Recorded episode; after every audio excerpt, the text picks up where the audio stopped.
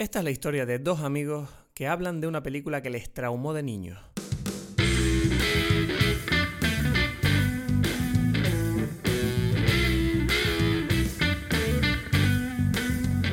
Dime, Peli. ¡Woo! Dime, Peli.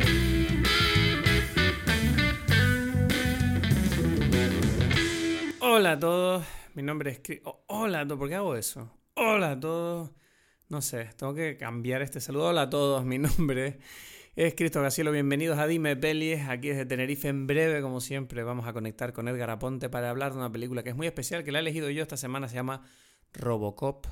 Eh, no la de 2014, la de 1987, que es una película que guarda un lugar muy especial en mi corazón y tengo muchas ganas de que escuches este episodio porque yo, la verdad que nosotros nos lo hemos pasado bomba grabándolo. Y eh, no sé, pero antes de entrar al episodio solamente quería preguntarte qué tal estás. Espero que estés bien en este mundo infernal eh, que nos ha traído 2020. Seguimos en racha. Ahora mismo las cosas están eh, complicadas. Está siendo realmente complicado para todos. para mí, para Edgar también. Estamos pasando por una racha personal bastante difícil. Pero es bonito ver que Dime Peli se ha convertido como en ese refugio ¿no? que cada semana tenemos para, para poder evadirnos del mundo, porque echo de menos ir al cine, joder. Ya lo dije la semana pasada y lo comentamos hoy de nuevo. Creo que el cine hace más falta que nunca. Eh, necesito poder desconectar para poder eh, recoger fuerzas, ¿no? Sobre todo para enfrentarte a la realidad día tras día. Y, y, bueno, pero en breve esa, esa sequía de sala de cine se va a romper. La semana que viene voy a ver Tenet y tengo muchas ganas. Me da igual si la peli es buena o no. Me da igual si me gusta o no. Me da igual lo que quiero ir al cine. Quiero estar ahí durante dos horas y olvidarme de todo. De todo menos de algunas personas eh, que esta semana nos han dado una alegría muy grande. Y es que eh, quería anunciar hoy, eh, es una cosa bastante especial para nosotros. este podcast empezó hace relativamente poco, menos de un año, y en breve vamos a cumplir nuestro primer año de existencia. Y es verdad que desde que empezó todo el tema de la pandemia abrimos esta línea de donaciones eh, que, bueno, ha recibido unas cuantas donaciones por parte de algunas de las personas que nos escuchan. Y esta semana eh, tengo la eh, enorme alegría de anunciar que hemos alcanzado lo que sería una cantidad para poder cubrir los gastos de servidor para este próximo año. Es decir, que no nos va a costar nada poder seguir adelante, tenemos todo cubierto en ese sentido y quería dar las gracias a todas las personas que han donado. En especial esta semana, eh, este episodio va dedicado a Tatiana Coya, que ha donado dos veces además. Mil gracias, Tatiana. Y eh, a María Jesús Martínez Chinea, que también ha donado una eh, cantidad que nos hace muy felices y nos permite seguir adelante, nos anima a seguir con esto. O sea que de verdad muchísimas gracias a estas dos personas y también a todas las personas que han donado en el pasado y estamos intentando ver cómo podemos seguir adelante, que sepan que las donaciones que sigan llegando las guardaremos para el próximo año.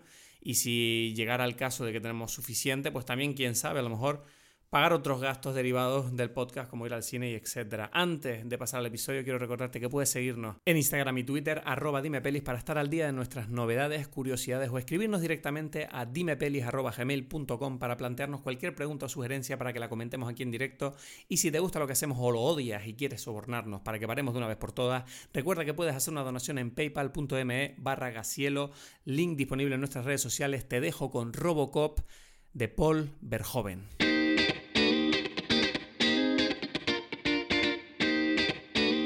¿Por qué te da igual la película? Eso sí que tengo curiosidad. No estás nada emocionado tú por Tanner, ¿no? Es que yo siento que no va a estar buena, no. O sea, la película... yo Nolan no lo tengo en el mismo pedestal que tiene la gente, ¿sabes? Ah, o sea que no... No sé.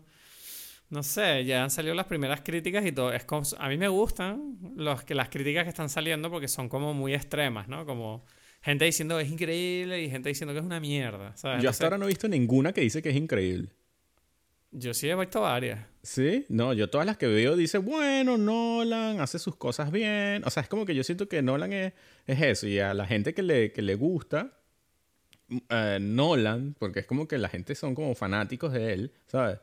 Le va a gustar la película porque va a ser lo, lo, que él hace, ¿sabes? Y es como que la gente dice esto de que, de que, pero es que él sabe hacer las cosas bien y que ya, no las hace, o sea, sí, es un profesional, pues, ¿no? ¿Sabes? pero, pero como que eso no es suficiente en el arte, ¿no? No necesariamente. O sea, ¿te refieres que técnicamente es muy bueno o qué? Sí, exacto, sí. Y es como que es el, el director técnico y todo el mundo ahí como que, ¿sabes? Como que lo, lo asume como que eso... Es como que la película es- está bien hecha, ¿no? Sí, por supuesto, ¿no? Sea, a esta altura todas están Ya. bien hechas en ese sentido. ¿no? Pero es No como- sé, para mí, para mí el hecho de si la peli es buena o, o- o si la peli me va a gustar o no es como casi secundario. Tengo más ganas de volver a ver una peli en el cine que otra cosa, ¿sabes? Es como que Ujú. el simple... Porque siento que la sala de cine es el único sitio real donde tú de verdad desconectas con el mundo, ¿sabes? Ujú. Ya, ya. Y, y es una cosa que yo creo que ahora mismo es súper necesaria. O sea, tengo muchas necesidades de desconectar con el mundo. O sea, llevo viendo pelis en mi casa desde marzo y, y no es lo mismo. ¿Sabes? No, que si no, tú estás ahí, pero bueno, hay ruidos, oyes a los coches de la calle, al vecino, eh, no te da miedo coger el móvil. eh, no es lo mismo. Yo necesito eso de encerrarme en un sitio oscuro y que, me- y que eso sea lo único que haga. Ver esa película y me da un poco igual si me gusta o no. Eh, tengo más emoción por, por verla, ¿sabes? Por, por estar ahí y, a- y la semana que viene hablarla contigo y, echarnos una bien, risa si bien, es posible. Sí, bueno, la veremos y hablaremos. Eh, otra cosa que, bueno, seguramente la comentaré en la intro, pero me apetecía decirlo aquí contigo, y es que esta semana hemos alcanzado el límite, eh, o sea, no el límite, el tope, ¿no? De, de donaciones para lo que sería cubrir los gastos de servidor de este año. O sea, que este año tú y yo no vamos a pagar eh, ni un euro por eh, los gastos de servidor. Así que muchísimas gracias a toda la gente que nos escucha. ¿Cómo te sientes, Edgar? ¿Quieres Muy decirlo de tu propia voz? No, a mí lo que me, me gusta de esto es que, bueno, nos estamos acercando a llegar como a un... a de que esto que, esta conversación de nosotros tenga un sentido. bueno, tiene el sentido de hablarlo, de hablar tú y yo, ¿sabes? se supone, ¿no? Pero, Ya, no, pero me refiero a que por lo menos está guay que, mm, ya que este podcast es gratis, por lo menos no, no nos cueste dinero, ¿no? Sobre todo con lo complicado que está el, el empleo. ahora. sí, sí, no, por supuesto, exacto. Ahorita no nos cuesta eh, eso, los gastos de servidor y eso. Espero que, que pronto tampoco nos cueste, yo qué sé, pagar el cine, pagar las cosas que, que nos toca pagar y el tiempo, ¿no? Yo creo que el Eso tiempo es es, algo bueno. que... Eso, eso es verdad que no lo había pensado. Si los gastos llegaran a un punto de no tener, de poder pagarnos todas las entradas de cine de todo el año, sería genial, ¿sabes? También. Sería un placer ya hacer el podcast. no nos cuesta sí, nada, lo hacemos encantados. Pero bueno, tenemos planes, ¿no? Estamos hablando tú y yo detrás de los micros de ideas para el futuro de Dime Pelis para ver si podemos crecer y hacer cosas nuevas que puedan eh, a lo mejor aportarles una experiencia extra a la gente que nos escucha. Así que, Claro, bueno, claro, veremos claro. cómo se desarrolla este 2020 y 2021. Sí, Y a los que estén ahí escuchándonos, decirles de nuevo mil gracias. Las queremos un montón, ¿verdad? sí. No, excelente, de verdad. Eso es lo que inspira a seguir. Bueno, hoy vamos a hablar de Robocop. Yo no sé cómo te sientes tú, pero yo estoy súper, súper emocionado. Tengo mucha... Muy Me pone muy buen humor porque... Sí. La he visto hoy y, y es que Robocop es de esas películas que me pone de buen humor, tío. O sea, esta película la estaba viendo hoy y no sé por qué, pero eh, antes de entrar de lleno, bueno, pues que, que por culo, ¿no? ¿Qué hacemos? ¿Entramos ya? O sea, es que no sé por qué, tengo ganas de hablar de la peli ya. ¿no? No, es una de tus películas ahí, tu, tu, tu, tu recomendación favorita, te hace sentir que quieres vivir en un mundo mejor. Buenísimo, ¿no? Eh, Entremos. Maravilloso, Robocop. Vamos a hablar de ya, Robocop. sinopsis. Entonces, bueno, pues entonces Robocop de mm, Paul Verhoeven. Ambientada en una sociedad futura. No, espérate, ¿cómo que haces? ¿Cómo que haces? ¿Qué mierda de sinopsis es Pero al ver, menos que esté, que esté bien escrito.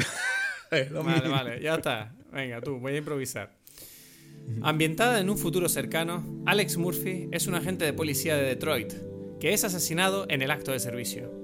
Para acabar con la delincuencia en la ciudad, la corporación OCP aprueba la creación de una máquina letal, mitad robot, mitad hombre, a la que llaman Robocop, y para fabricarla utilizan su cadáver. El experimento parece un éxito, pero el policía, a pesar de estar muerto, conserva pedazos de su memoria y decide vengarse de sus asesinos. Bueno, Bueno, no está mal, no es. está mal. Se salvó. No sé, eh, dime tus primeras impresiones, porque yo, si me pongo a hablar, creo que voy a ocupar todo el episodio. O sea, me, voy a, me voy a aguantar aquí un poco, voy a dejar que hables tú primero. Bueno, te voy a hacer una pregunta, a ver, porque eh, primero, así, para agarrarte fuera de base. Que, ¿Cuál crees tú ¿cómo crees? O sea, no sé, explícame cuál puede ser la bebida de Robocop. Vale, déjame pensar. Déjame pensar. Déjame pensar. Eh, Porque es complicado, pero- ¿no? No sé, ah, yo que dije, pero ahí nadie bebe nada. ¿sabes? Tendría que haber metido como cocaína o algo no, así. que hay, que- hay, hay una bebida, creo. No. Es champán. Yo he visto champán en la película. Ya, bueno.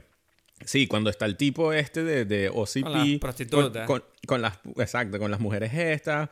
Pero casi que más importante es el... Es la cocaína, ¿sabes? Es como dije, bueno, esta película casi que lo que habría es que meterse de drogas, ¿sabes? pero, Oh. pero hay Oh, otra cosa. Exacto.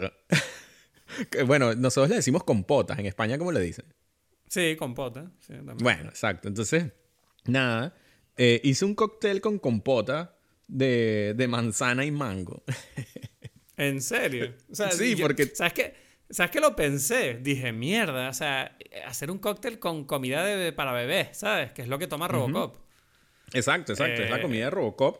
Y, y la tengo en un. La estoy tomando precisamente en el vasito de la compota, ¿sabes? Entonces.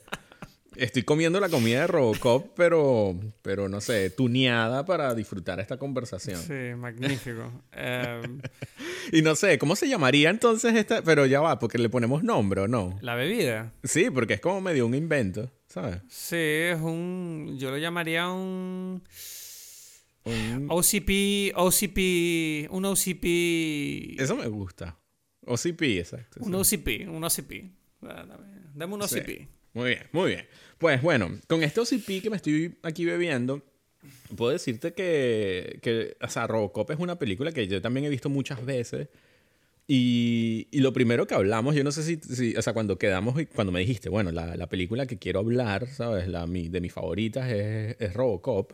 Entonces, yo te dije como que, uff, bien, pero a la vez, o sea, como que, ok, la voy a ver, pero tengo que admitir que me da como miedo. Siempre, que, siempre me da miedo ver Robocop. ¿No? Eh, a mí ta- uf, es que sabes que lo dijiste y pensé exactamente lo mismo. Por la, y, a- y, y lo- y luego encima, cuando tú me dijiste fue, no, por esa escena. Yo, sí, esa puta escena, horrible. ¿Quién quiere ver eso, Dios mío? ¿No?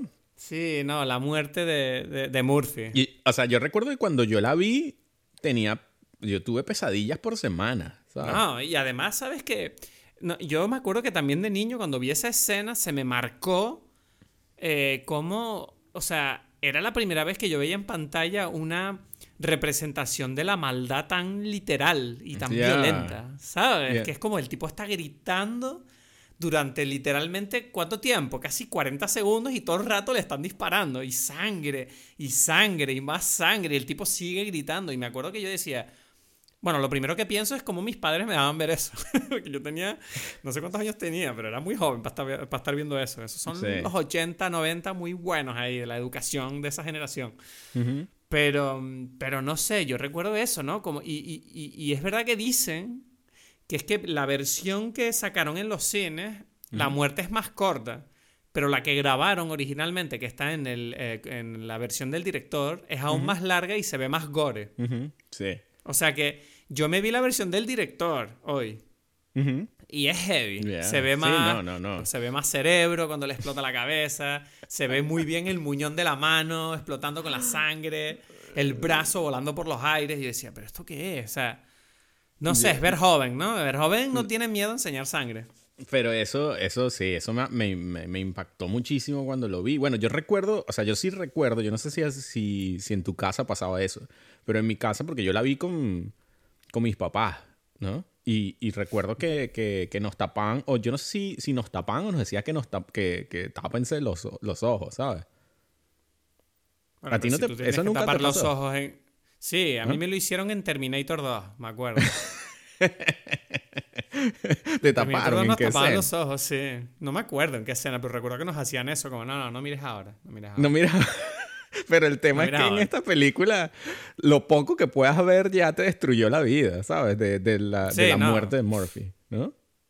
No, es que es, es demasiado. O sea, esta película es que de verdad me, me encanta en primer lugar porque creo que es una película que parece una, o sea, no sé, tiene, es una mezcla de tantas cosas. lo que tiene esta película, ¿no? Porque uno la empieza a ver y la película al principio tú sientes como que es seria, ¿sabes? Como que es una película como, uh, una, una película como medio, bueno, un thriller, ¿no? Un tipo, un policía que está en una ciudad, ¿qué tal? Están pasando cosas horribles, hay problemas, hay como unos tipos en unas corporaciones. Y de repente tú, cuando ya aparecen los primeros villanos, yo siento que la película empieza como a volverse loquita, ¿no? Ya solo el comportamiento de Murphy como policía ya decía, pero ¿esto qué es? O sea, el tipo le dice, déjame tu pistola a la, a la compañera, ¿no? A, ¿Cómo se llama? A Lewis. A Lewis. Y le, le, pide la pistola y él saca el cuerpo por la ventana del coche y empieza a disparar con dos pistolas. yo, ¿esto qué es? Y, y claro, la primera sensación que yo sentí hoy viéndola por primera vez, que es una cosa que yo no me había dado cuenta, es como que esta película está haciendo constantemente como un llamamiento al hecho de que es el salvaje oeste. O sea, tú ves que Murphy es un cowboy, está todo el rato con la pistolita, dándole vueltas. Eh, están al borde del caos constantemente, con los criminales y la gente con pistolas.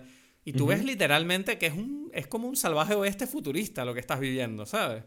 Sí, sí, sí. Y Robocop es como el nuevo sheriff que llega a la ciudad. ¿Sabes? Y no, no, podía parar de pensarlo cuando lo veía. Pero para mí desde el principio de la película sí está el tono. Lo que pasa es que yo siento que es eh, eh, como que Verhoeven es tan especial como director. Que, que la hmm. gente, que, eh, que, él se adelanta a todo el mundo y nadie lo está pillando, pero el principio de la película ya es un chiste, porque empieza con las noticias. Y las noticias ya son como una publicidad ahí de, de, corazones artificiales. Y pero todo así, o sea, pero la forma en que estaba hecho es la forma como de, de televenta, ¿sabes? De, cómpralo ya, ¿sabes? Es como, pero ¿qué es esto? ¿Sabes? Qué estúpido. No, es pero como muy, porque, muy chistoso, ¿sabes? ¿No? Es que no, pero porque toda la película tiene un tono muy satírico, ¿no? Se nota muchísimo como Verhoeven, que es una cosa que él hace mucho en sus películas, ¿sabes? Que Starship Troopers se parece mucho en ese sentido, ¿sabes? Que es como constantemente él está creando como una especie de sátira que, que tú no te la puedes tomar del todo en serio, a pesar de que la lógica de la película funciona. O sea, el mundo de Robocop más o menos parece lógico, a pesar de que todo es una... Es como todo chiste. A mí me recuerda mucho a GTA, no sé por qué. Tú, no sé si tú has jugado a GTA. Sí. El juego, el videojuego. Pero el GTA es un poco igual, es como todo así sátira y, burla de, tanto en anuncios como en programas de televisión. Y yo creo que la forma en que tiene Verhoeven de crear sus mundos es maravillosa porque creo que es súper inmersivo. Cuando tú estás viendo Robocop, de verdad tú sientes que hay una vida alrededor del personaje, ¿sabes? Hay un mundo. El mundo es realmente eh, súper detallado, ¿sabes? Cuando tú ves que dicen que para la película crearon casi cinco minutos de programas y de anuncios que luego se ven dentro de la propia peli, que dices, ¿sabes? Eso es un curro. Sí. Um, y, además, no sé, eh, aparte del hecho de que eh, la película creo que va a un, a un ritmo que me parece maravilloso, porque yo la estaba viendo la película hoy y decía, yo, es increíble como cada escena tiene una función súper específica. O sea, no, no, no gasta tiempo en ningún momento la película. No, no, no, no. Eso, es, eso sí es algo que me llamó mucho la atención en esta, esta vez. Fue como, bueno, esta película es lo más económico, eh, o sea, la narrativa económica de esta película. Es decir, o sea, cada escena cuenta lo que tiene que contar, nada más pasa a la siguiente. Nada más. ¿Cómo? ¿Pero qué es esto? Esto es súper básico. Y, y, creo que eso fue lo que yo, por eso yo te quería decir también que, como comparándolo con cuando yo la vi cuando era niño, que igual me gustó yo no pensaba en que es sátira, en que en, estas cosas, ¿no? O sea, es como que yo la disfruté como un niño disfruta ver a un robot un, cyborg policía, ¿sabes? Ya, es eso, ¿no? y, yo creo que es una película y por eso funciona, ¿sabes? Porque como niño tú la estás viendo y no te aburres en ningún momento, a pesar de que hay momentos como de corporación y de tipos, pero es que incluso esas escenas les meten cosas que hacen que sean como súper no sean normales. ¿Sabes? Tú cuando los tipos se pelean en, en las oficinas y los despachos, siempre pasa algo que dices, esto no es normal. ¿Sabes? Cuando casi se llegan a las manos. O los tipos cuando tienen la reunión y llega el de 209 ese gigante. Y, y tú crees que va, bueno, va, a enseñar el robot. No, lo matan al tipo ahí. Matan a un tipo por accidente. Y tú ves que los tipos... ¿Sabes? Nadie está en shock. la primera conversación que tienen después de morir una persona delante de ellos es como mierda, vamos a perder un montón de dinero con esta mierda, ¿sabes? es como... Todo es demasiado divertido. Bueno, llaman a la ambulancia, ¿sabes? sí, bueno, alguien dice algo de una ambulancia. Es como que este tipo se murió hace como media hora, o sea, los, en el primer ronda de disparos, de millones de disparos, ya se murió, ¿sabes? Que, que esa es otra, esa escena, yo creo que esa escena me dio más miedo y más que, que, la, que la de Murphy. Bueno, las dos, porque esta también tiene como esa, como dices tú, como la crueldad de... No, como, no sé si es también cruel, es muy cruel. Toda sí, es muy cruel. Es cruel, pero porque la diferencia es que en la escena donde matan al empleado de OCP, es que el tipo no grita, o sea, es como que lo mata y el robot sigue disparándole a pesar de que el tipo obviamente ya estaba, ya murió, o sea, y le sigue disparando al cadáver. Que por cierto, esa escena, yo no sé si tú lo sabes, pero la grabaron a posteriori, después de acabar la película. Llamaron al actor otra vez para eh, ampliar la parte donde el tipo ya está muerto y le sigue disparando el robot. Exacto, la o sea, ya la habían grabado, pero Paul Verhoeven sintió que no era suficientemente sangriento, entonces como que ponle más, ¿sabes? Yo, perdóname que te diga, pero yo sí, o sea, me cae demasiado bien Paul Verhoeven. O sea, es un tipo increíble. El tipo así como viendo el, el, el corte, el montaje de la película y decir, uff, es que Ah, el tipo lo mata, le explota todo el pecho, se cae encima de la ciudad. Ah, pero es que luego quiero que el robot le dispare cuando también está ahí tumbado. Llama al tipo, vamos a hacerlo otra vez. Es como, ¿Qué es eso? Sí, sí, sí, Pero te digo, te digo varias cosas. A mí, o sea, para no terminar, o sea, como que una de las cosas que a mí me, me, afectaba es el hecho de que los tipos, él se quiere como juntar a las otras personas y las otras personas como que lo empujan, ¿sabes? Como que no te acerques a mí. Nadie le ayuda, ¿sabes? No, no, entonces vete aquí que me van a disparar, ¿sabes? Y es como, me parece como, ah, eso es lo que me da como, como una grima así, pero, pero cada vez más es lo que da más risa. Y y eso que dices tú de Paul Verhoeven allí pidiendo más sangre que los tipos dijeron, pero es que no podemos poner más, no hay más espacio, no sé qué quieres. Entonces como que los tipos de efectos especiales lo que hicieron fue como que estaban comiendo y llenaron como que esas, las bolsas con, con espagueti, salsa de espagueti y espaguetis y tal. Y es como que bien, sí, se ve como una, como una carne rara aquí que va saliendo, explotando de todas estas cosas. No, Es que además esta película tiene, creo que es especial la, la manera en que explota la carne y la sangre y todo, siento que es como muy, o sea, es muy, se nota mucho que es del tipo de películas de, aquella época, ¿no? Que era como más explosivo y un color más artificial, que hoy en día en, el cine tengo la impresión de que la sangre es como más oscura, para, creo que lo hacen para que los ratings, ¿no? Que hacen las de permisividad para los públicos sean más flojas. Pero en aquel entonces la sangre era roja, roja falso, era un rojo ahí de pintura roja, ¿sabes? Y cuando la gente, en, tú sientes que los disparos en Robocop duelen, ¿sabes? Es como tú lo estás viendo y dices, mierda, eso tuvo que doler, ¿sabes? Porque tú ves que todo explota. Sí, sí, sí. Y me parece maravilloso porque siento que es como muy representativo del peligro que hay constantemente en, en esa supuesta ciudad, ¿no? En Detroit. Como que todo el rato te están hablando del peligro que está presente y siento que me gusta mucho que Verhoeven no tenga miedo luego a mostrarlo, ¿sabes? Porque luego tú estás viendo la película y todo el rato estás pensando como, mierda, los tipos se la están jugando de verdad, tanto los policías como los criminales, como que en cualquier momento puede morir la gente aquí, ¿sabes? Es real. Sí, sí. No, y claro, y, lo otro, como dices tú, no solamente es de la época, porque igual sobresale, ¿no? Eh, las películas o sea, de Verhoeven y Robocop eh, sobresale eso eh, a nivel de gore y de, sangre y de, y de relación con, con, el cuerpo, ¿sabes? Y yo siento que eso es lo otro, que es como que tú ves en todo momento estos cuerpos que sangran y, y cuando aparece Robocop es como que, bueno, él no, ¿sabes? Es como que... Claro, claro. Eh, él es un coche. él es básicamente como un coche, un tanque, ¿sabes? Que está caminando. claro, y es, el coche de Detroit, que es la ciudad emblemática de Estados Unidos de los carros, ¿no? ¿Sabes? Es como. Claro. Eso, eso forma parte importante. Es como que, bueno, los carros están muriendo, pero aparece este super carro ahora, ¿no? Que salva la ciudad. ¿Sabes por qué he dicho que es un coche? Porque me hizo mucha gracia que estaba leyendo sobre la película y tuvieron un problema grabando la película cuando empezaron, que cuando iluminaban a Robocop tenían problemas porque las luces se reflejaban sobre, lo, sobre el traje claro. la, armadura. Entonces tuvieron que emplear técnicas de iluminación que normalmente se emplean para anuncios de coche. Y claro, y bueno, es tan importante lo de los carros que sale el de... Eh, tienen la, la, publicidad del carro ese nuevo y tal, el OS, 60 es que se llama, no sé. ¿Sabes cuál es el, el, el, SUX 6000. Eso, el SOX, SOX 6000. SOX 6000, que SOX, en inglés significa como es una mierda. una mierda. es buenísimo. O sea, y claro, para mí es importante eso que estamos hablando de cómo toda esta película tiene como una mezcla entre risas, ¿no? O sea, es como una burla todo, es un chiste, como un chiste infantil además, ¿no? No es como muy, muy elevado, no es como que, ay, qué comedia tan, tan inteligente, ¿no? No sé, es algo que solamente puede hacer Paul Verhoeven. Yo creo que, que no hay nadie como él que logra esa mezcla de, de chiste infantil, ¿sabes? Este es como chistes de niño, ¿sabes? Momentos que yo recuerdo que yo de, repetía de niño, ¿no?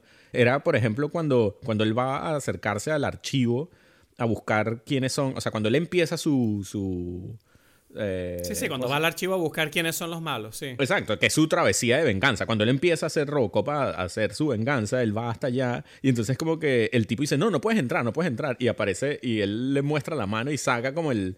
Le, le, hace como el, como el middle finger, como dicen los gringos, así la grosería, ¿no? Sí. Y es como que yo como niño era como, bien, ¿sabes? Aplausos. Esto es como una cosa, un chiste de niño, ¿sabes? Sabes que yo la vi hoy y no, ni siquiera se me vino a la cabeza que eso era un corte de manga, pero. Claro, es, verdad, no lo había pensado. pero cuando eres niño es muy obvio, ¿sabes? yo cuando era niño es como que sí, yo quiero tener una cosa así, hacerlo siempre, ¿sabes? No sé, yo es que, ¿sabes qué pasa? Que es lo... Bueno, perdona, dime. No, no, no, sí, y eso me, me, recuerda otra escena, o sea, las escenas emblemáticas a mí de niño era esa y cuando, por ejemplo, los tipos van a violar a la mujer, ¿no? Bueno, esa también es una mítica mía, sí. Sí, exacto, es como que él le dispara ahí en las bolas al tipo este, ¿sabes? Es como que apunta perfectamente entre las piernas de la mujer, ¿sabes? no, pero además me encanta esa escena porque yo siento que es una escena como muy justiciera en el sentido de, de, de cómo trata los problemas de ¿sabes? De, de, los violadores, ¿sabes? Es como sí, que, mejor manera de decir un violador que es lo que se merece, un tiro en las pelotas, ¿sabes? Y, y, por eso siento que es una película extraña, porque tú sientes que es una película como muy liberal, pero que a la vez utiliza tácticas muy, como muy de derechas, ¿no? Como muy, muy extremas para, para, para su idea de la justicia. Claro. Siento que es, fascismo para gente de izquierda. Es como raro. bueno, pero es que el fascismo, el fascismo es algo que no tiene que ver con izquierdas o derechas, sino como que tu idea tú la vas a aplicar como sea porque tú consideras que es la idea correcta. ¿Sabes? Exacto, sí. Y eso, eso puede aplicar a, cualquier lado. El fascismo es así, y eso es lo, lo, genial de este, de este tipo. Es como ah, te mete esta cosa de, del problema no es tanto, o sea, la idea como tal es, puede ser la que tú quieras, pero es como cómo, cómo la llevas a cabo. Y es como que un, un robot que justiciero, ¿sabes? Policía, ¿no? ¿no? Además, la escena de la violación recuerdo que me hizo mucha gracia porque yo le recomiendo a la gente que se la ponga de nuevo y se fije muy bien en los violadores. Y porque la escena está construida de una manera que tú siempre estás mirando a la tipa, ¿sabes? Como te estás preocupando por ella, entonces tu atención siempre va hacia la mujer. Pero si tú te fijas en los violadores, la escena es demasiado cómica porque los violadores no tienen ningún sentido lo que están haciendo. O sea, tú ves que los tipos no hacen más que correr y hacer caras y gritar y reírse. Y están como girando alrededor de ella. Y están como. Y el tipo la coge y dicen como que la van a violar. Obviamente, ellos no lo dicen, pero ¿sabes? Es como el. Pero todo te dice que eso es lo que está pasando. Pero tú ves que la van a violar, pero al mismo tiempo ellos dicen, bueno, pero una buena idea es cortarte el pelo, ¿sabes? Como, pareciera que queremos mm, ir a todas las peores pesadillas de las mujeres, que es como que te violen, pero también que te jodan el peinado, qué horror, ¿sabes? Y es como, es como muy, es como muy, tan absurdo todo, ¿sabes? Que, que dice, y luego encima llega Robocop, que además yo no sé si tú sabes que la, la, la, escena original de cómo él salvaba a la mujer era mucho peor que me alegra un montón que la cambiaran. Y es que en la escena original, Robocop se supone que disparaba al tipo a través de la mejilla de ella. Ah, ok, exacto, exacto. Ya, ya, se supone que ella gritaba y al gritar él disparaba una bala a través de su mejilla y le daba en la cara al tipo. Y claro, es como, qué horror de idea. O sea, pero qué horror de idea, ¿sabes? Y se les ocurrió el día de la grabación decir, espera un momento, ¿y si hacemos que le dispare entre la falda a los huevos? Y claro, Paul Verhoeven, siendo Paul Verhoeven, dice, balazo en los huevos. Eso es perfecto. Es perfecto. Esa idea es genial. Esa idea es, demasiado genial. No existe nada eh, que, se equivalga, o sea, nada equivalente a ese momento en, o sea, en la historia del cine, ¿sabes? Es genial. No, y además tú, tú ves que la tipa va corriendo a Robocop como a darle las gracias después de mirarse la falda, el agujero y todo. Y como que tú la ves que lo abraza, ¿no? Y lo abraza y tienes a Robocop así como todo serio y ella está, gracias, Robocop. Y él está como, bueno, voy a llamar a un centro de violaciones para que hables de tu trauma que obviamente tienes. Sí, sí, sí, sí. No, es genial. me, encanta, me encanta porque es el momento en el que Robocop se, se muestra como por encima de cualquier tipo de deseo o de interés personal o de ganancia de sus heroicidades, ¿sabes? no, no, él está ahí pendiente de otra cosa. Él ni siquiera es como ser humano todavía allí, ¿sabes? Él es como el robot que está haciendo esto y ya, ¿sabes? Pero, ¿sabes qué? Quiero decir algo que, que no he dejado de pensar durante toda esta conversación de esta escena y es como que alguien que no se ha dado cuenta, o quizás sí se ha dado cuenta de la influencia que, que tiene en él estas, estas escenas, es Luis Fernández Ardón, nuestro amigo. Este, yo estoy seguro que él vio esta escena y él sí vio solamente a los violadores, ¿sabes? Es verdad que le pega un montón. Es verdad que además eh, estoy seguro que él sería el tipo de persona con quien me podría reír un montón viendo eso, ¿sabes? Es verdad, a él le encantan esas cosas. Espero que escuche esto, ¿sabes? Yo quiero que... Ay, Luis. que por él es que somos amigos, además, ¿no? Luis, si estás escuchando esto, estés donde estés, te queremos un montón. Sí, él nos juntó. Este podcast no existiría sin él, ¿sabes? Es verdad, es verdad. Luis Fernández Jardón, qué grande eres. Esto le dedicamos este momento que es totalmente él, ¿sabes? Él, lo sí, sabe. Sí, él, ha, él, ha hecho toda una franquicia de películas basadas en personajes como los violadores de Robocop. Exacto, exacto, exacto. No, qué genial. Entonces, no sé, o sea, pero volviendo al hecho de, de, cómo son los villanos de esta película, hay una cosa que me encanta también, ¿no? de, de la película, y como te dije antes, es que para empezar, no pierde tiempo y además yo siento que la película en todo momento sabe perfectamente a qué juega y toda la gente que está dentro también. Y por eso me encanta que en ningún momento se justifican los personajes. Es decir, los malos son muy malos solamente porque son malos y ya. ¿no ya, ya, ya. Ellos se ríen de Morphy mientras lo matan, ¿sabes? Se están riendo así. No, y, y, y, y, son malos a un nivel que es cómico, ¿sabes? Como que tú ves las conversaciones en el grupo de de los malvados estos del grupo del tipo este que se llama Clarence, que, creo que es el nombre más absurdo que le puedes poner a un villano. A Clarence un villano. Bodiker. Y me, Clarence Bodiker, que es como, qué maravilla de nombre, Clarence, Clarence el malvado. Exacto. Y, y, es como que tú ves las conversaciones entre ellos y me, me encanta el negro, el negro que está todo el rato riéndose. Todos se están riendo y no hacen nada sino reírse. todo el rato están como, mira ese programa. Eh, ¿Tuviste la, la escena cuando ellos escapan supuestamente de Murphy y Lewis y llegan a la fábrica y se sientan a ver la tele? Y los dos ponen la tele y se empiezan a reír de una tontería de un tipo tirando una tarta y se empiezan a reír como si fuera lo mejor que han visto en su vida. Que es el, el tipo este que sale mucho, el de I buy, como I buy that for a dollar. No sé cómo es que es la frase que él dice. Sí, exacto. I'd buy that for a dollar. Sí, que viene de no sé dónde. Pero la cuestión es como, como actores, digo, mierda. O sea, me encanta cómo actúan los tipos que se nota que están pasándoselo bien. Dicen, mire, estos personajes no son profundos. Estos personajes son no, imbéciles. Y tú ves que Paul Verhoeven, en todo momento, se lo está pasando bomba. O sea, dice, mira, me da igual. O sea, lo importante aquí es que Murphy viene y lo van a matar. No se estén preocupando de lógica o de qué raro que los tipos se bajan de la camioneta hace 10 segundos y ya están viendo la tele. Es como da igual todo. Además, porque fueron a ese sitio? Ese sitio resulta que es su. O sea, una fábrica. Es su guarida. Eh, eh, que ellos, ellos viven en la fábrica. No tiene ningún sentido que ellos vayan para allá, ¿sabes? Bueno, no sé, se esconden ahí a lo mejor, no sé. Pero, pero se esconden, es como que. Es como una fábrica bueno, donde. Se esconden, es que. Es que es raro porque es como que huyen de, los, de, la policía.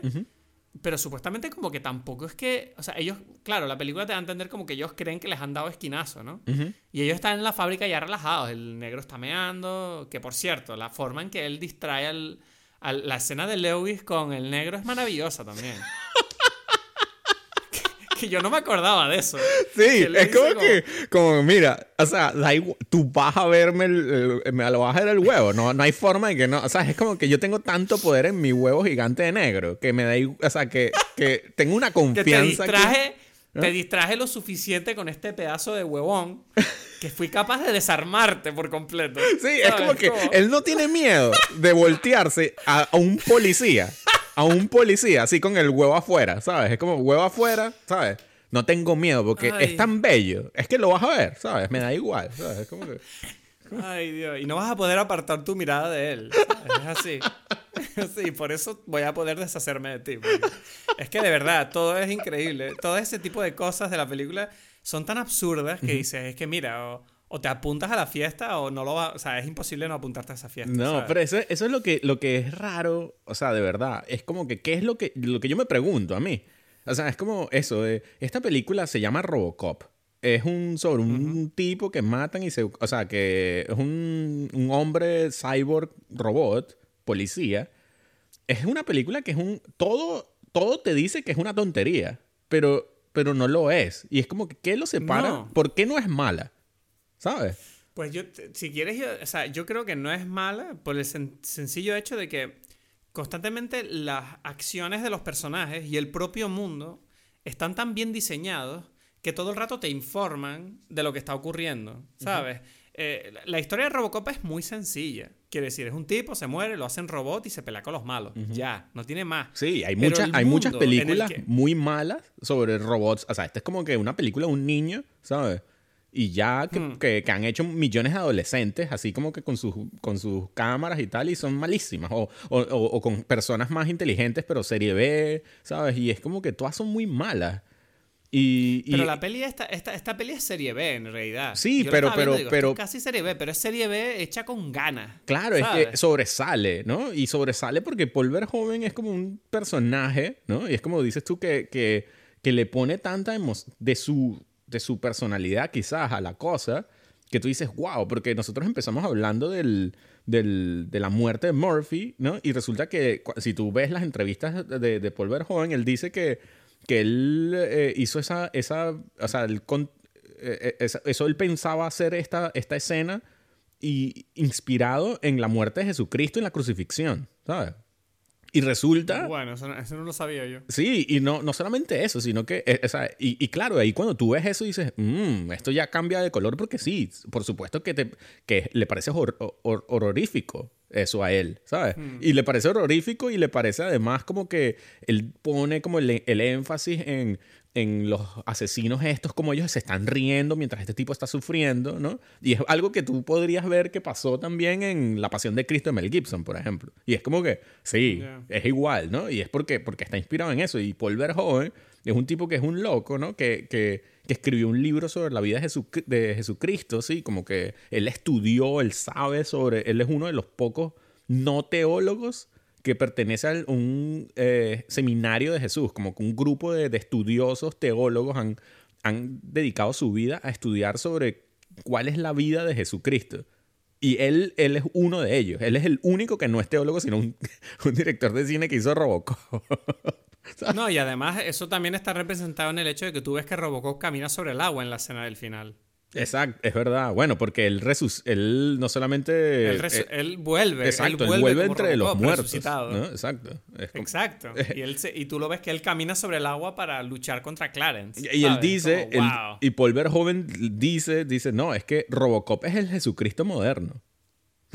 Sí, él hizo- Es que eso, ve, eso, eso son cosas que hacen que me enamore aún más de la película, ¿sabes?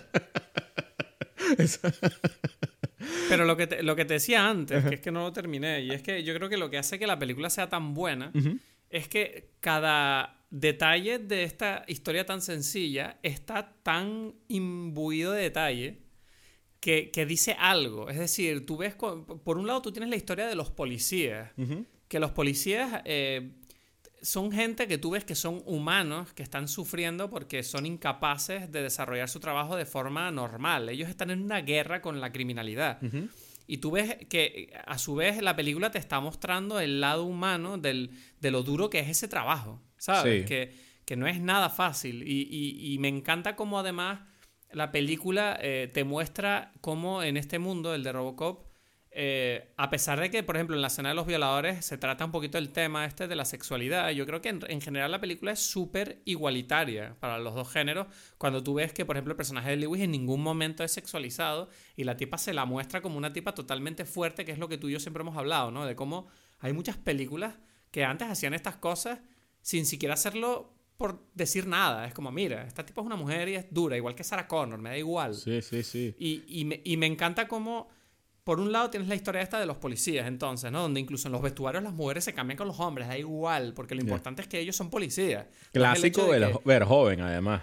¿Sabes? Que Sí, que en Starship Troopers también lo hace. Exacto. Sí, sí, es una escena mítica eso. Por un lado eso. Luego tienes el hecho de, de dónde viene Robocop, que son las corporaciones, ¿no? El, cómo él hace como una crítica satírica a cómo las corporaciones están adquiriendo tanto poder en la vida de los ciudadanos que de alguna manera están controlando el futuro de, su, de sus ciudades y de sus vidas, en cierta manera, ¿no?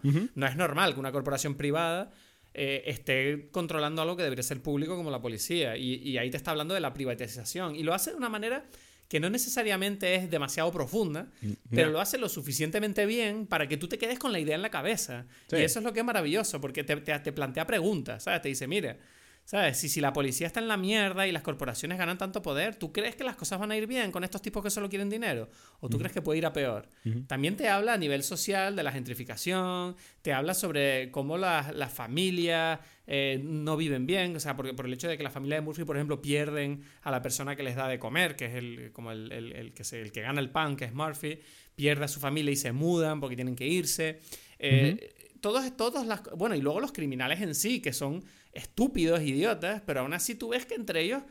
A mí me llamaba la atención que durante la película, porque hay tantas escenas de ellos hablando, ¿sabes? Como que hay escenas que desarrollan las relaciones entre ellos. Tú, tienes, tú ves que hay momentos donde yo tengo la sensación de que la película va sobre un grupo de criminales que viene Robocop y les jode la fiesta. Porque, porque es, muy, es muy gracioso ver esas escenas donde están hablando todo el rato, como, ah, bueno, tú, yo, no me cogí la tipa, no sé qué. Mira, me sacaron de la cárcel, cogí un rifle nuevo, uh, ah, tengo un coche nuevo, mira, me lo jodo, jaja. Se hacen chistes entre ellos y dices, ¿esto qué es? Esto no tiene ningún sentido. Pero es como al mismo tiempo una forma de mostrarte el peor lado de la maldad, como ellos incluso en su tiempo libre son malvados también, ¿sabes? Exacto. Y es como y es como muy teatral todo, es como puro teatro, ¿sabes? Es como todo es al máximo, ¿sabes? Están actuando a un nivel de energía que es 11 de 10, ¿sabes? Entonces, no sé, a mí me, me, fascina que yo creo que esta película es capaz de transmitirte todo eso porque lo hace de una manera que, bueno, obviamente es a través de la dirección de Paul Verhoeven, pero que es una dirección que hace que tú no puedas dejar de mirar a la pantalla. Porque sabes que en cualquier momento algo te va a salpicar, algo te va a llamar la atención, va a haber un disparo. Es que, mira la escena, o sea, la escena donde Robocop va a la discoteca a arrestar a uno de los amigos de Clarence. Sí. O sea, esa escena es una cosa que podría haber sido súper aburrida y el tipo la hace como... Tú ves que el tipo, el Robocop llega y hay un detalle que me mató de risa, que fue que el tipo saca la pistola cuando ve a Robocop, Robocop le da un manotazo, le quita la pistola, la pistola vuela por los aires y tú ves que la pistola, un tipo bailando la coge y sigue bailando, le da igual. y dice, ese detalle es tan Verhoeven, ¿sabes? Es como, nadie se va a asustar, nadie, no, la gente no va a gritar, ¿sabes? Aquí simplemente da igual, porque eso, y eso es lo que te muestra con esa tontería, es como la corrupción social, la, la, la, decadencia ha llegado a un punto donde a la gente la violencia ni siquiera le importa. No. ¿Sabes? Ah, una, una, pistola, me da igual, eh, seguimos de fiesta. Y eso es un mensaje que está hecho a través de un chiste, pero a la vez es súper poderoso porque te informa un montón sobre todo lo que está pasando alrededor, ¿sabes? Entonces, ese tipo de detalles es lo que creo que hacen que esta película siempre se sostenga con todo, ¿sabes? Como si es, por ejemplo, el hecho de que el atracador que va al supermercado eh, dice, ábreme la caja fuerte, y dice, no tenemos caja fuerte.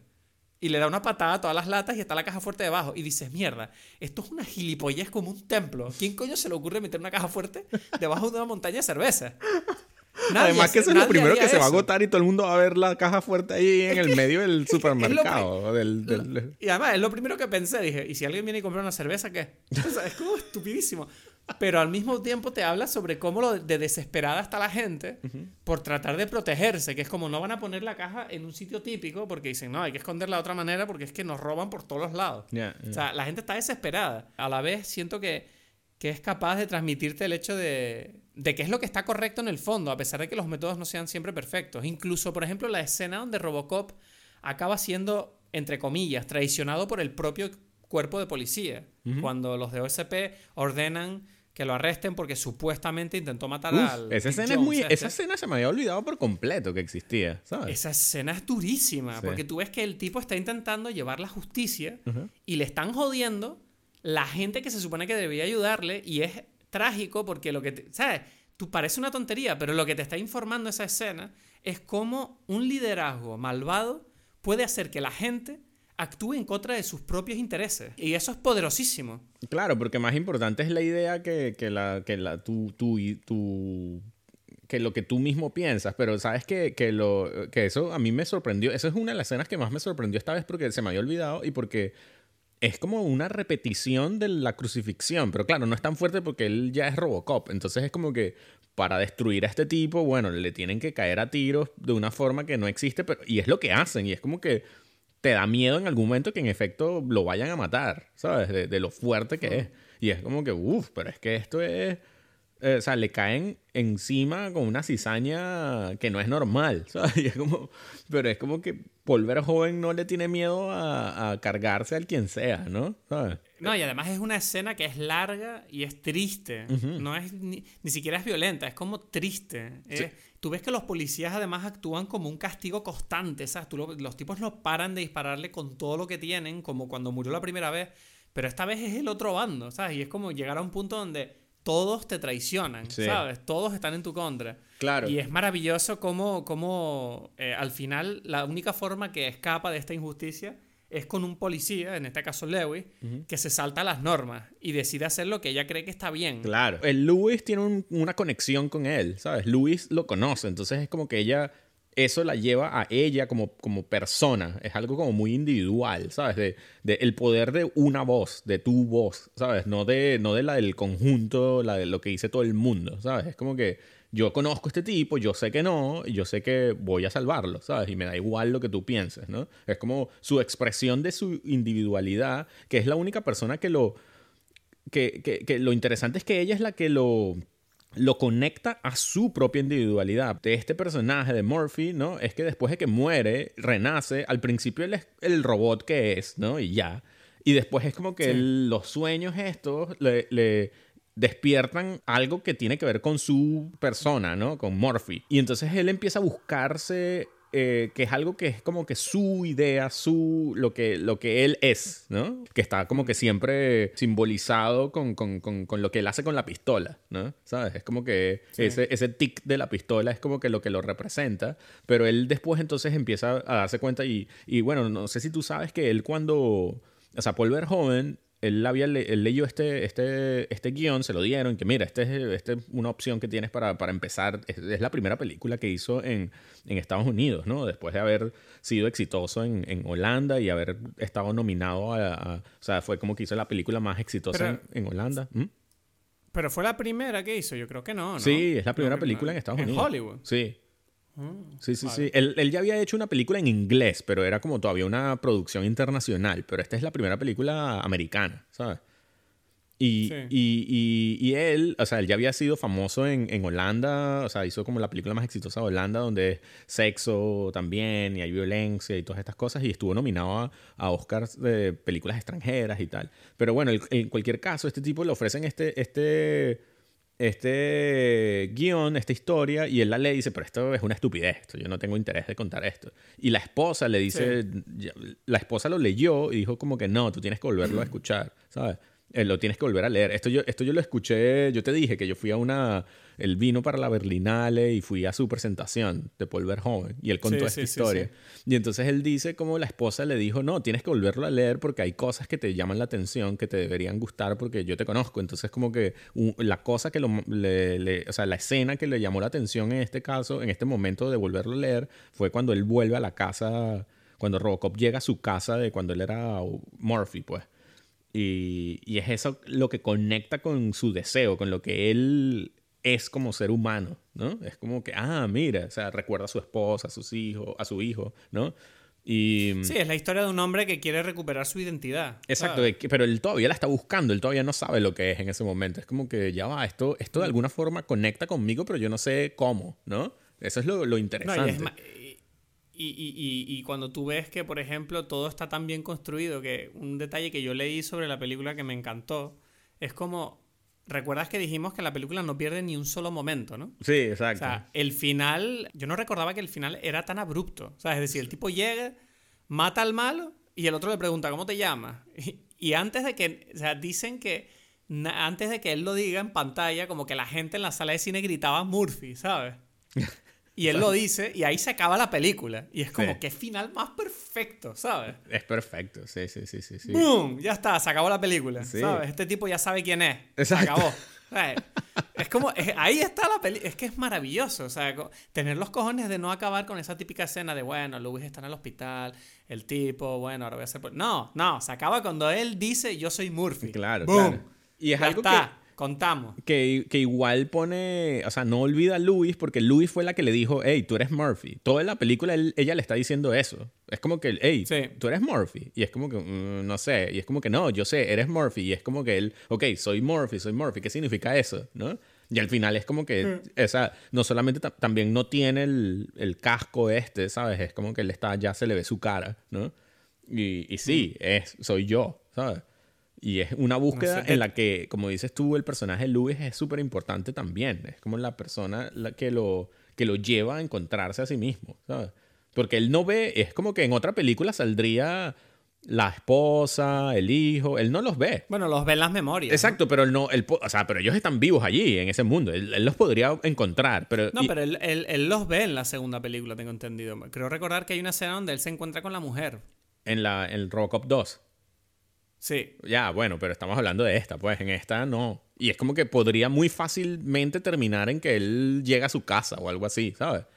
¿No? Ya. Y es como, o, o algo así, no sé, y es como que no, porque no es, no, es, no es eso, es su identidad, es que él sepa quién es, y es como que él dice, soy Murphy, ya, es- ya. No, no, siendo joven, yo me imagino perfectamente a la mujer diciéndole como, pero tú puedes hacer el amor todavía con este cuerpo robótico. Y él le saca el cuerno que tiene en la mano y ella se queda contenta.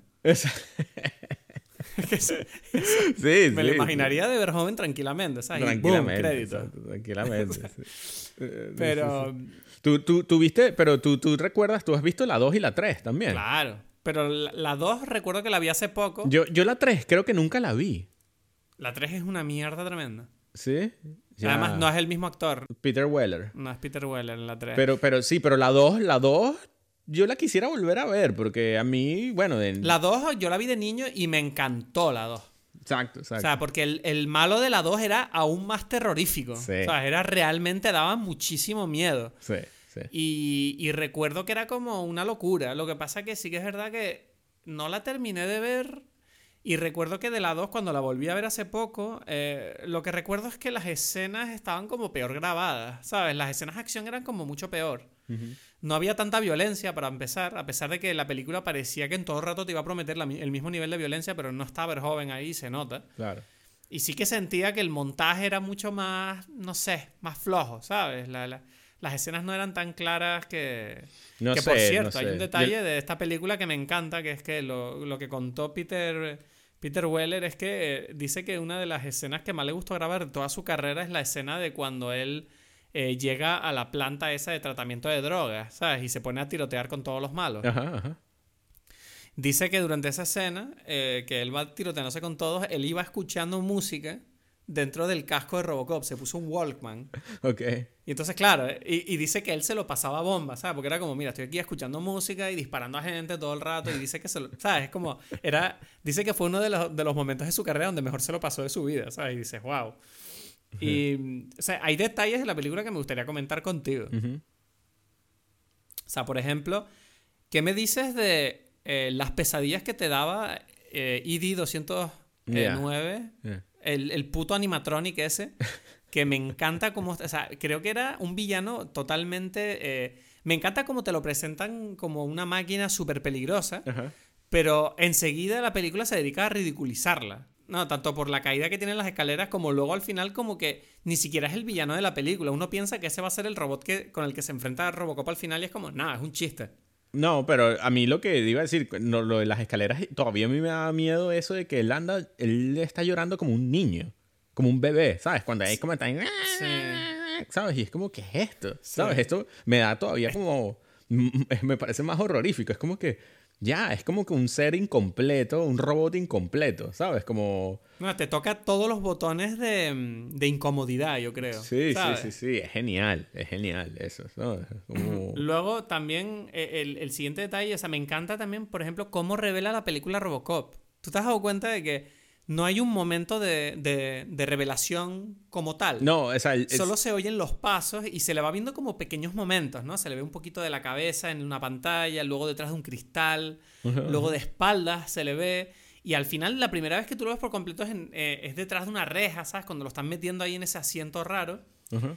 Y aún así es como muy anticlímax la revelación. Es como, bueno. Y la primera vez que tú lo ves de verdad es cuando él coge las llaves del coche y se va. Exacto, sí, sí, sí, sí, sí, sí. No sé, me encantó cómo no le dedicó un momento a eso, sino que lo trató como algo que lo importante no es Robocop, sino lo que va a ser. Pero, ¿sabes? pero, exacto, pero además sí, sí, te, sí te crea la tensión. O sea, porque es como dices, no lo estás viendo, no lo estás viendo, no lo estás viendo y ya, lo viste, pues ya se acabó, ¿sabes? Y, y no, y otra cosa que me encantó, eh, cuando él, cuando Murphy lo operan para hacer Robocop, todo lo que tú ves desde que él muere hasta que él es Robocop es su punto de vista.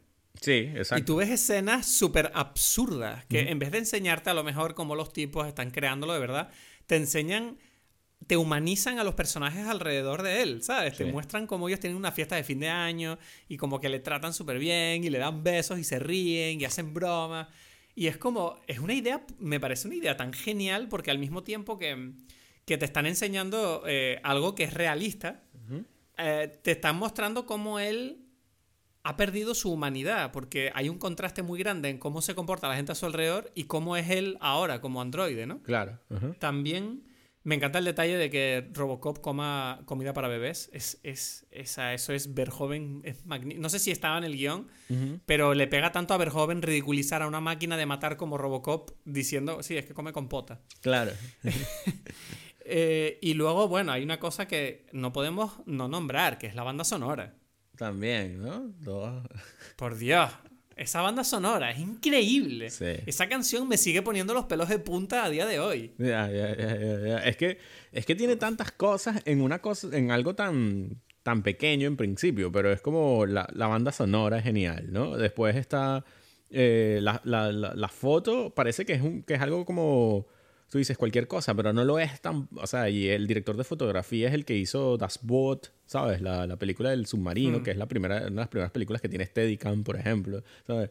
Y que ha hecho películas geniales, eh, o sea, es como una mezcla Sí, toda esta película, si te fijas, tiene muy pocos planos fijos. Sí. Todo el rato la cámara se está moviendo. Sí, sí, sí, sí. Es muy dinámico por eso. Es magnífico eso, ¿sabes? Se nota que Verhoeven no quería que la película fuera aburrida. Es como, no, cuando incluso cuando los personajes están hablando, están caminando.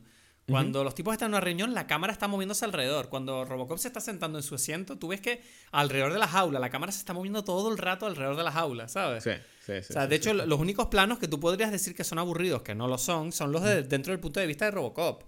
Pero Exacto. aún así es como, es, es interesante porque tú sientes que estás dentro de la cabeza de Robocop. Entonces, vale, ¿sabes? Es como esa atención al detalle que tiene Verhoeven para crear este producto, por decirlo de alguna manera. Es, es- no sé, me encanta y se nota que Robocop está hecho con mucho mimo, mucho detallismo y, y hace que, por eso, cuando hay ese trabajo, tú, tú ves que por muy ridícula que sea la película, que lo es, Ujú.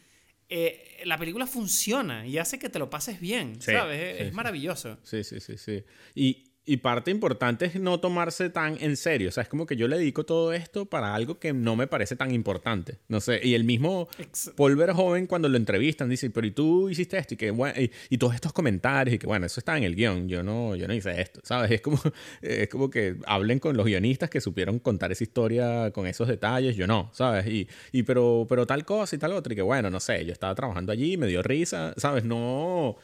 Es como disfrutar el trabajo y ya, ¿no? Sin, sin, sin. Aún así, eh, tengo entendido que el rodaje de Robocop fue bastante duro. ¿eh? No, sea, claro, claro, claro, pero, pero O sea, fue, fue bastante duro. O sea, eh, Peter Weller lo pasó bastante mal con el traje, pasaba mucho calor, hubo mucha tensión porque Paul Verhoeven es famoso por su carácter, que dicen que es bastante un tipo bastante intenso, eh, tuvo bastantes peleas con, con los actores o con el equipo técnico o con los diseñadores. Y dice, de, hecho Peter Weller dijo, creo que es la primera vez que tuve la impresión de que iba a llegar a pelearme eh, a puño limpio con un director, dijo.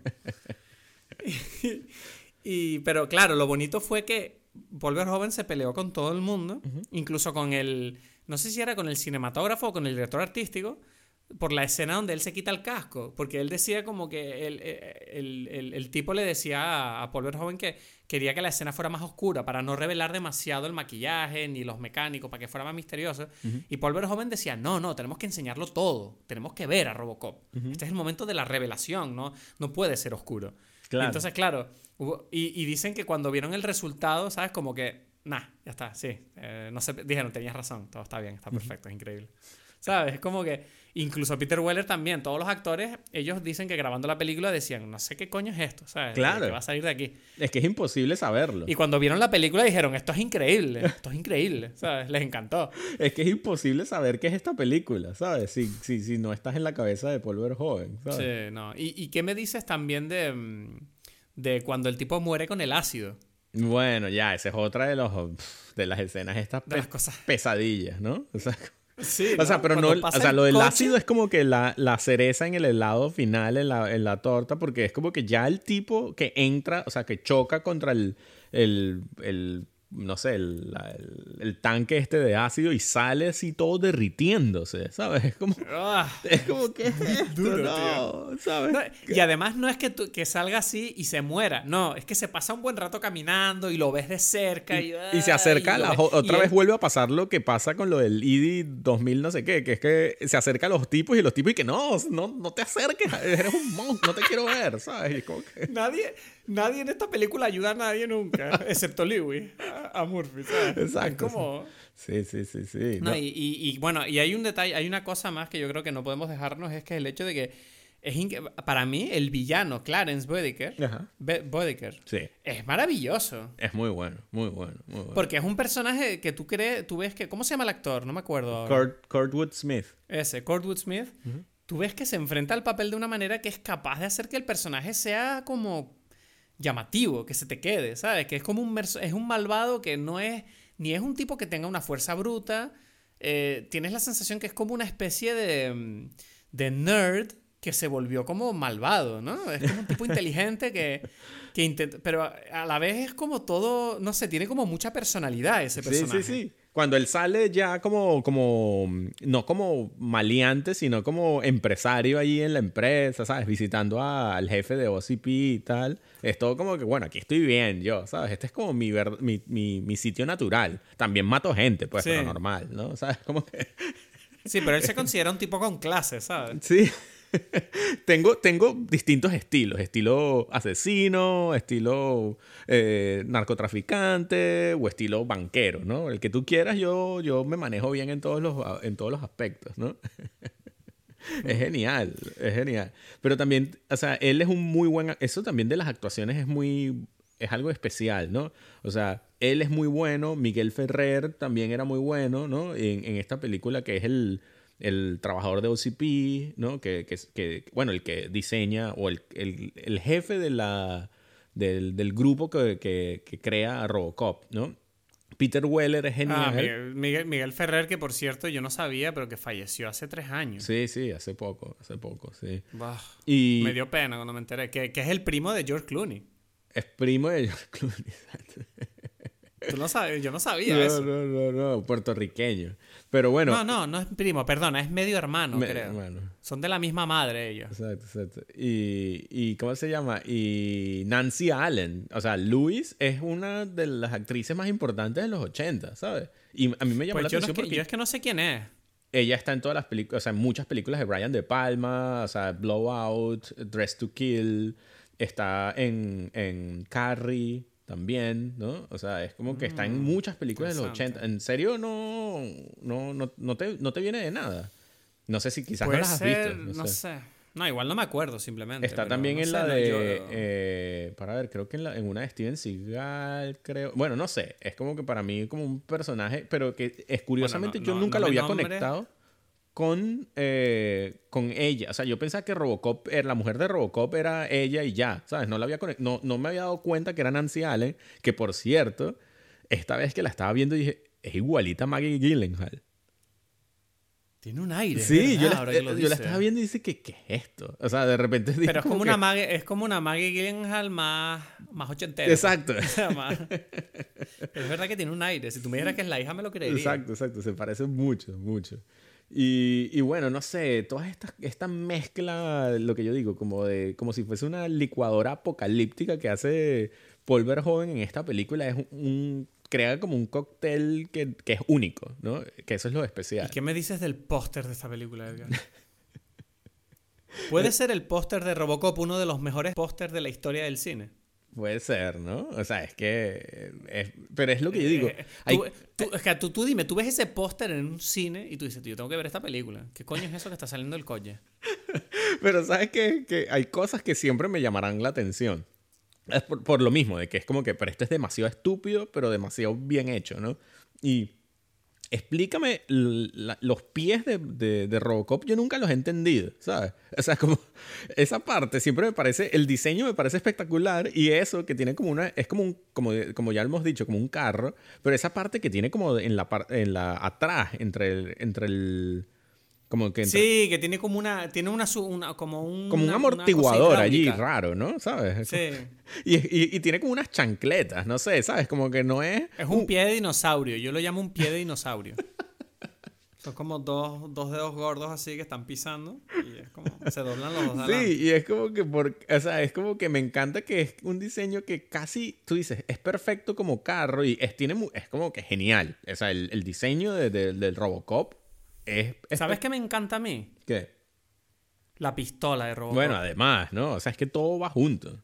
Y esa escena de cuando se presenta, cuando genial. presentan la pistola, ¿sabes? Que todos los, los, los policías están disparando ahí con sus pistolitas y de repente aparece la pistola de Robocop. Porque que además todo el mundo dispara como pam, pam, pam. Y él como. prr, prr, prr. Y tú dices, ¿qué mierda es eso? Él tío?". destruye lo que Y es- sea, ¿sabes? Este tipo... Sí. Y, no, y además tú ves que él dispara a la Diana y tú ves que le da la cabeza, le da el pecho, luego le rompe los brazos, luego destroza el cuerpo y solo queda la cabeza. Y es como la, la exploración. O sea, incluso esa escena yo siento que es violenta. Porque tú ves que dices, ok, este robot puede hacer mucho daño. Sí, ¿Sabes? totalmente, totalmente. Pero, Ay, Dios. sí, pero te pregunto algo. ¿Tú viste la, la Robocop, el remake? El, sí, el remake. No. No. No, no, me negué. Vi el tráiler y a pesar de que yo a José Padilla me parece que es un, director maravilloso, Sí. lo siento mucho, pero, o sea, creo, mira, te voy a decir que creo lo que hice. Recuerdo que creo que la bajé ilegalmente, lo digo aquí, no me da miedo admitirlo, y como para simplemente ver un poquito así como, pero esta mierda está, estaría bien. Y recuerdo ver dos escenas así y decir esto, nada, no puedo ver esto. No, La empezaste no a me ver y interesó no. nada. Nada, todo, era todo como típica película que tenía demasiados efectos especiales muy bien, pero que se notaba como que no tenía esencia ninguna, ¿sabes? No había nada, era como pura acción, nah, no sé. Ahora, ahora me has dado ganas de volverla a ver. O sea, digo, bueno, igual todo el mundo dice que es- no es buena. Pero yo ahora igual debería verla, pero sé que no me va a gustar, seguro. Claro, Solo el- claro. Además, tú viste el, viste el diseño, solo el diseño es horrible. Es que es muy difícil todo el hacer diseño de la película. Es que ese es el, el tema, es que es muy difícil lograr lo que lo que logra este, o sea, lo que logra esta película, ¿no? Este este batido es demasiado único. No, y además todo el diseño, como tú dices, ¿no? Es como muy uniforme, todo encaja. No sientes en ningún momento que haya nada que se salga de la norma. En cambio, o sea, quiero decir, incluso los villanos, incluso en Robocop 2, que el villano, no me acuerdo cómo se llamaba, pero el tipo ese era como Kane, un robot gigante. Kane, sí. Cain, Caín, eso. En español se llamaba Caín. Eh, me acuerdo que el robot también encajaba con la locura distópica que, que- que evocaba ese Detroit ficticio, ¿no? Y era como... eh, tú ves la nueva de Robocop y tú sientes que ellos han pensado más en hacer un Robocop cool que en hacer un Robocop que signifique algo. ¿Sabes lo que te quiero decir? En cambio, claro. yo siento que en esta película... eh, esta película es claramente una historia de niños, pero que está ambientada para adultos. Entonces, claro, como la propia película sabe que es ridícula, eh, no tiene miedo a hacer ciertas cosas, porque ella, la película entiende que tú tienes que tomártela con un cierto grado de, de no creencia, de no, ¿sabes? De, de- de poca seriedad, no tienes Claro. que tomártela en serio, Sí, ¿sabes? sí, sí. En cambio, esta nueva, yo siento que tiraron por el otro camino, que es como, bueno, vamos a hacer un Robocop cool, que queremos que te, que te seduzca. O sea, Mm. y Robocop no tiene que seducirte, Robocop tiene que caerte bien. Así que nada, no sé, Robocop es, es increíble. Eh, me emociona. O sea, después de verla hoy y de hablar de esta película contigo, tengo ganas de comprarme una figurita de Robocop para tenerla en mi habitación. Quiero ponerme el póster en el muro de mi despacho porque, eh, de verdad, o sea, creo que hay pocas películas que además, y además, solo para acabar, o sea, eh, ese, ese futuro que además no se sabe de dónde es, no, no, dice el año, ¿no? La película, no, no se sabe muy bien. Es como que te dice que es como unos 90 extraños por ahí. Pero, pero es como un, low-fi future, ¿no? Es como un, futuro de baja fidelidad todo el rato que sientes como que es un mundo en el que tú puedes hacer robots, pero al mismo tiempo las teles siguen siendo cuadradas y una mierda. es, todo muy. Es todo tan gracioso y hace un. Paul Verhoeven yo creo que ha hecho una película que, que es maravillosa porque es puro entretenimiento. Y, y, y me sorprende que esta película tiene 32 años y yo creo que vamos, se mantiene perfectamente. O sea, la puedes seguir viendo y de hecho es triste ver que muchas de las cosas que la película propone como cosas mm, absurdas se han hecho realidad. Mm, mm. Entonces, bueno, yo creo que, que de verdad... La conclusión es que Robocop es maravillosa. Sí, sí, sí, sí, es algo que, es difícil, o sea, y, creo que hay que seguir haciendo películas de Paul o sea, eh, ¿Sabes que esta vez, sabes que esta semana yo vi Desafío Total otra vez, Total Recall? Total Recall, uff, bueno. Que fue la siguiente que hizo después de Robocop. Exacto. y te tengo que decir que te tengo que decir que me gustó mucho menos de lo que recordaba. ¿Sí? ¿Sí? No sé. Sí, me parece un poquito más absurda, pero más aburrida que Robocop, me parece. Ok. No sé, tendría que verla. Yo no, no, no la he vuelto a ver. A mí ahora las que más me gustan son eh, precisamente Starship Troopers y em, Showgirls. Uf, Showgirls hay que verla y hablarla aquí. O sea, Showgirls. es una cosa. esa, también, esa, peli, esa peli también tiene una escena que a mí me traumó de niño. yo la vi, yo es que la vi mucho después, porque no, en el momento, o sea, yo, yo tenía cuando las...